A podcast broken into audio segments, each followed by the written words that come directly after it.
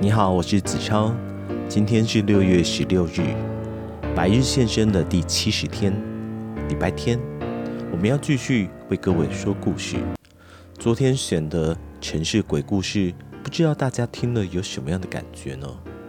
今天我们一样挑选城市鬼故事当中的一篇柜子。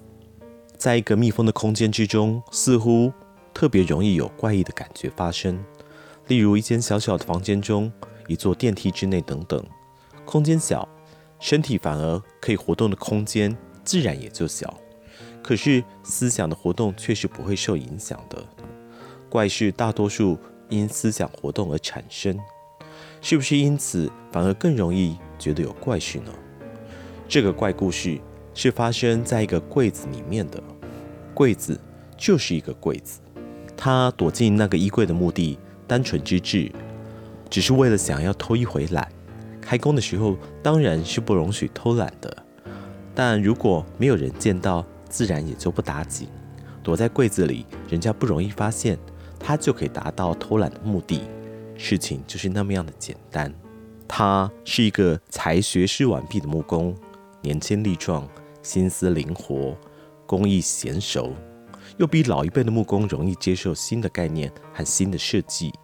所以很快就成为室内装潢设计师争取的目标，而他自己也力求上进，进修设计课程，以求职业上的更进一步。但是他毕竟年纪还轻，收工之后忽对结伙，一玩玩到午夜才回去。第二天在开工之时，就不免有点呵欠连连，所以有时候也需要偷一下懒，躲进柜子里去小憩一番。那也无可厚非。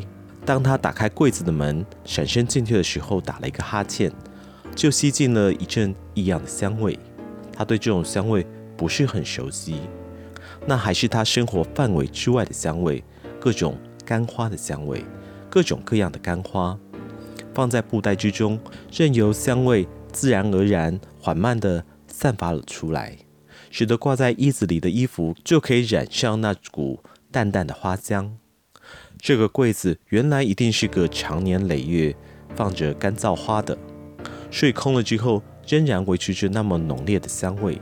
他用力地闻了几下，再用手搓了搓鼻子，把上衣卷了卷，枕在脑后，就在柜子之中躺了下来。那是一列靠着房间整副墙的衣柜，足足有五公尺高，所以他在柜子中躺了下去之后，可以舒服地伸直双腿。他又把其中一扇柜门稍微打开了一条缝，有点亮光照了进来，也可以透透气。柜子是空的，只有在最角落里好像挂着一件衣服，柜角处像是有一双鞋子。他也没有仔细看，知道就算了，反正一定是上一任的房客搬走的时候留下不要的旧衣服。他记得，他和设计师一起走进这个豪华的居住单位之时，所有的家具早已搬空，只有入墙柜还在。原来的入墙柜是白色，镶着金漆边的。他还记得，装修师一边指着那些柜子，一面摇头：“哎，真怂啊！这种装饰是富豪情妇住的典型，全部都要改，改成浅绿色。”设计师摊开图纸。又指着通往楼上的楼梯，要改的地方十分多，木工可以做的事情自然不少。他和助手在楼下支起架子，暂且作为工作的地方。电锯声在楼下听来震耳欲聋，在楼上关了房门之后，倒还可以忍受。楼上是主卧室的所在，浴室也要完全改装，但还没有动工，所以他躲进了主卧室的衣柜之后，还可以打上半个小时的瞌睡。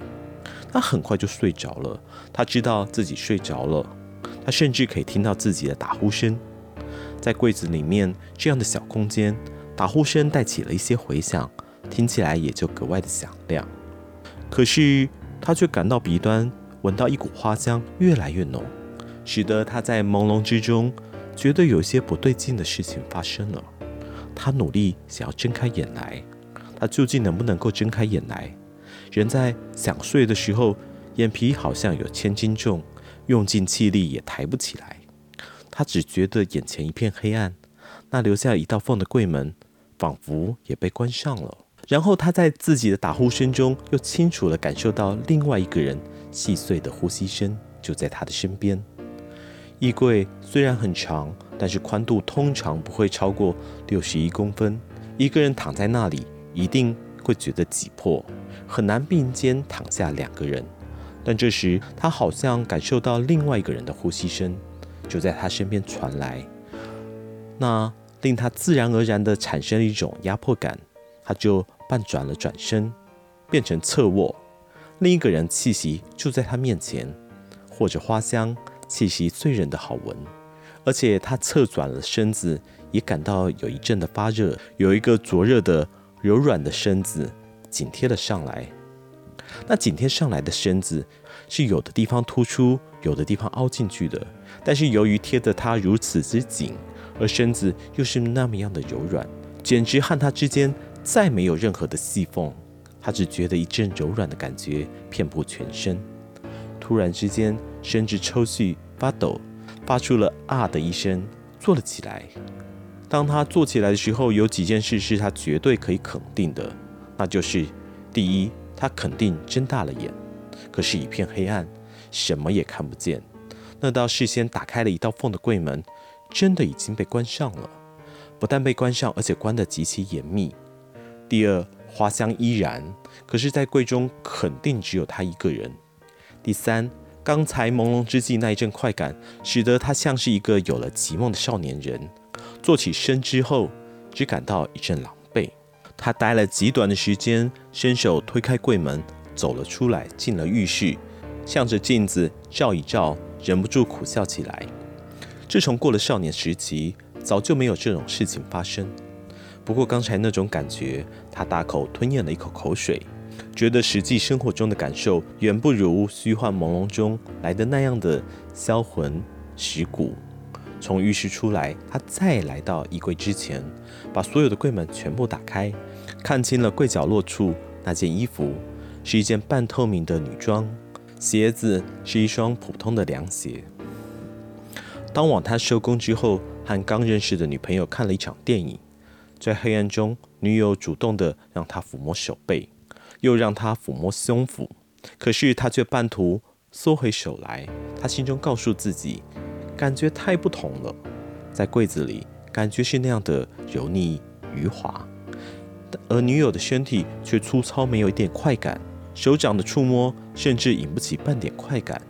所以看完电影之后，他就独自离开，而且自然而然的又回到那层由于装修他有钥匙的单位之中。单位在一座大厦里，大厦的看更人认识他，因为有一次他开夜工很晚离开。